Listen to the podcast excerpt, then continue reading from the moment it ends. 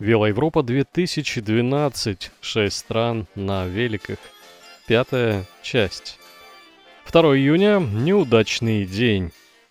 Завтрак и лапшой, разогретой на газе, терпимо. Подъем чё-то поздний сегодня, да еще долго собираемся. Одиннадцатый час уже кошмар. Забегаем за интернетом в кафе и по служебному каналу смотрим кусок шествия в честь Дня города Благовещенске. Молодцы, работают люди, не то что некоторые по Европам колесят. Вспоминаю, что забыл куртку МТС в хостеле аж в Кёльне, жаль. Ну, ладно, еще есть кепка и майка. Вот висит сейчас в шкафу красная ветровка, а может уже и не висит. У меня ломается подножка за 10 евро. Оказалось, сделана она в Польше. Ну, просто не выдерживает веса рюкзака с великом. Это килограмм, не знаю, 40 что ли. Отломал остатки, довез до урны, да черт с ней. Едем вдоль полей с коровами, овцами, козами и лошадьми. Живность здесь разводят во вселенских масштабах. Культуры, между прочим, тоже взращивают с китайским масштабом. Видели старую ветряную мельницу? Она такая здоровая, почти полностью построена из дерева. Видимо, даже иногда крутится и перетирает туристические евро – но большую часть времени стоит как памятник. Вторая мельница тоже ничего так, третью уже не фотографируем. С Германией, конечно, сравнение не в лучшую сторону. В Голландии, если что-то не нужно, за этим не ухаживают. Встречаются заброшенные здания, неубранные дороги, граффити на стенах разных объектов, э, эстакад и мостов. Зато велоструктура развита лучше. Не потому что хочется, а из необходимости. Отдельные дороги и дорожки для велосипедистов. Разметка, полноправное участие в круговом движении, стоянки. Сеть велодорожек, как в Германии, с указанием маршрутов по номерам. Ими пронизана вся Голландия. Все ездят на велосипедах от мала до велика. Школьники, пенсионеры, офисные люди и работяги. Всего в Амстердаме на тот момент э, насчитывали 700 тысяч велосипедов. Это почти столько же, сколько населения в городе. Транспорт этот не просто популярный, а он самый главный. Чем ближе к Амстердаму, тем больше каналов и рек. Один раз велотрасса уткнулась в такую речку, но мы ее переехали на пароме. 75 евроцентов за человека с великом. Капитан ждет минут 10, пока на той стороне к велосипедисту не прибавляется какой-нибудь автомобиль или еще пешеходы, и все. Ехать через канал 4 минуты. Супермаркеты в Голландии очень развитые. На нас обрушилось обилие всего-всего-всего. Ну, молока там одного было 50 или 100 видов.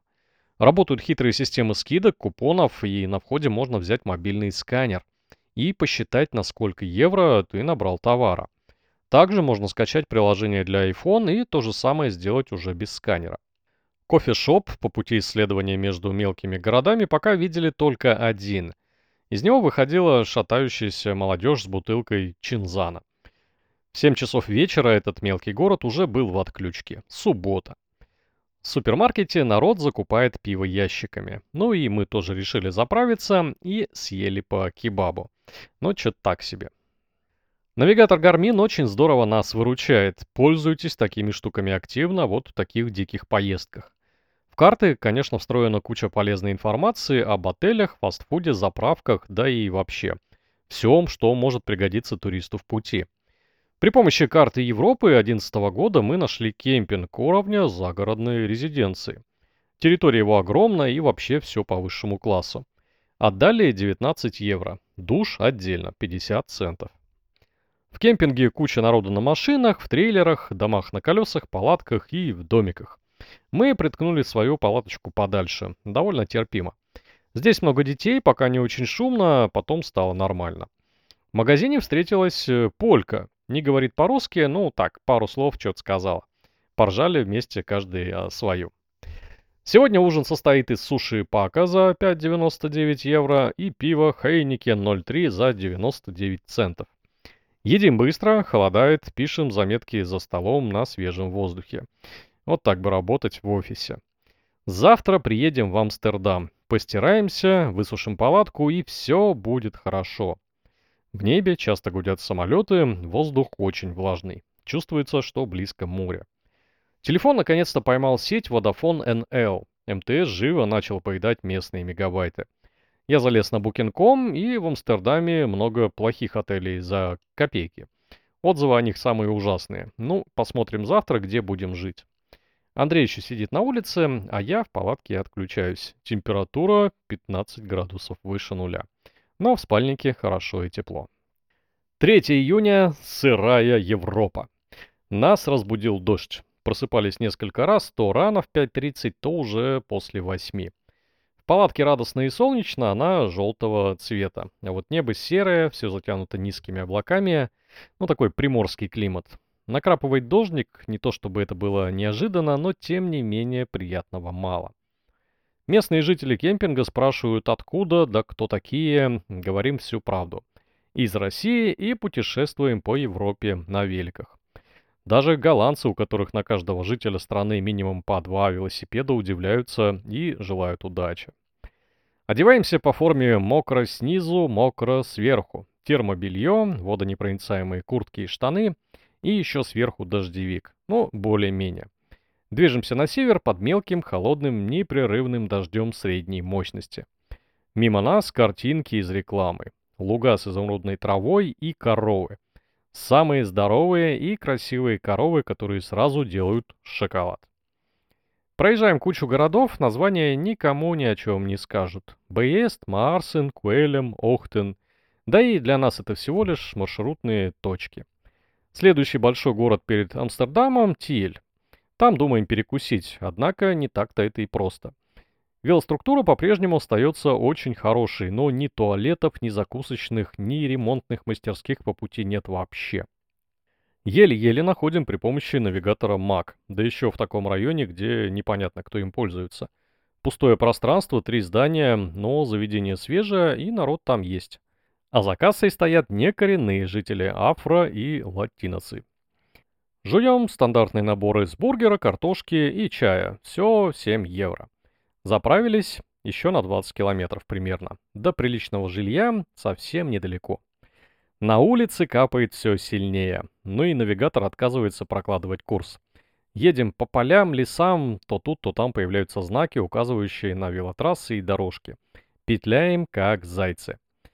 Выезжаем на очередной трек параллельно скоростному шоссе. Трасса, на которой 6 полос только в одну сторону, огорожена высокой бетонной стеной за которой тишина, спокойствие, лес, э, дорогие дома, дикие животные. Удобно и практично.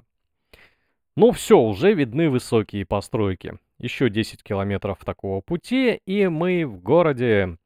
Заезжаем в глухой безлюдный район. Местный житель, везущий на велотачанке двоих детей, подсказывает дорогу до центра. Движение по дороге туда ого-го. Добираемся до потенциального жилья с некоторыми нервами из-за вот этой велодвижухи на дороге, но целые и невредимые. Вообще неизвестно, где мы хотели жить, в хостеле или в отеле, и после некоторой разведки мы остановились в Stay OK Amsterdam Stan Doyelen. Это, оказывается, крупнейший хостел в этом городе, почти что гостиница. Нас селят в 16-местном номере. Завтрак, Wi-Fi и горячая вода без ограничений. Ну, просто рай для бэкпекера. Велики поставили в подвал и там же повесили палатку для просушки. За две ночи платим 101 евро. Недешево, но однако уровень весьма неплохой. Времени позднее, идем гулять по городу. Амстердам ни на что не похож. Я вот не могу сравнить его ни с одним городом, который был, ну и в котором, конечно, гулял. Каналы, дико красивые здания, все разные-разные, стоящие плотной стеной. Все это напоминает такую симфонию, где каждый дом отдельная нота или куплет. Хостел не живой, но функциональный. Вход по звонку, а потом уже здороваются. Атмосфера, ну, так себе, честно говоря, не очень приятная. Ну и ладно, нам бы переночевать и все. 4 июня, Амстердам. Выспались весьма неплохо, Андрей рулит куда-то еще с раннего утра по своим делам. Я иду на завтрак, с этим тут тоже все обстоятельно. Здоровый зал, хлеб четырех сортов, мясо, колбаса, ветчина, сыр, шоколадная паста, масло, хлопья двух видов, кофе, чай и автомат для обжарки тостов. Народу много, все жуют, строят планы на день. Уборка тут самостоятельная, настолько, что надо выкинуть самому остатки еды и рассортировать тарелки, ложки и стаканы по лоткам. Ну да ладно. Ездить, конечно, удобнее вдвоем, мало ли что на дороге произойдет, а вот гулять все-таки удобнее порознь. Так и рассказать потом есть что, и можно отдохнуть от коллеги, с которым и ешь рядом, и спишь в одной палатке. На улице опять льет дождь, да и фиг с ним, все равно надо гулять, не ждать же хорошей погоды. Поеду-ка я в музей Ван Гога. Благо это недалеко, и Google подсказывает дорогу. Жду 11 трамвай, билет можно купить у водителя. Стоит 2,6 евро. Нифига себе. Годен в течение часа на всех видах городского транспорта. Можно было, конечно, купить Амстердам карт, куда включен проезд на всем бесплатно и куча скидок, но я не собираюсь гулять везде и заходить во все музеи. Моя тактика идти, куда глаза глядят, наблюдать и смотреть на все. В музее очередина на 100 метров. Я подумал, что надо было вот как раз купить билет по интернету, потому что там вход, в общем-то, без очереди. Пытаюсь сделать это при помощи мобильного интернета от МТС, и все получается. Но билет надо печатать. Получается очередная вынужденная экономия на искусстве. В следующий раз не игнорируйте предложения в хостелах. Там не врут, и билеты продают немного дешевле. И, конечно, без очереди. Я покупаю зон с подсолнухами в лавке рядом с музеем. Хозяева лавки китайцы. Ну, понятно, откуда у товаров растут ноги. Фотографирую на улице ту самую надпись-скульптуру «Ай, Амстердам» и еду обратно в свой район. По пути в хостел все-таки пробую местный деликатес – селедбургер. Как-то он там правильно называется. Хот-дог э, такой с луком, огурцом и селедкой. Неплохо, но в дождливую погоду так себе. Иду дальше, разглядываю здания, мосты, каналы. Это очень красивый и очень старый город. Здания как ноты в музыке, как куплеты в песне, разные, но гармоничные. Места для жизни здесь маловато. Тротуары и мостовые очень узкие. Часто одностороннее движение и много разводных мостов. Кофешопы я обхожу стороной, вообще около них кучкуются непонятные личности с таким маслянистым взглядом, от которых неизвестно вообще чего ждать. Ну и понятно, что почти половина или даже больше приезжих сюда туристов из других стран и всей Европы едут покурить траву. Поэтому атмосфера тут не очень комфортная. На улице либо ищут что, либо курят, либо уже под кайфом.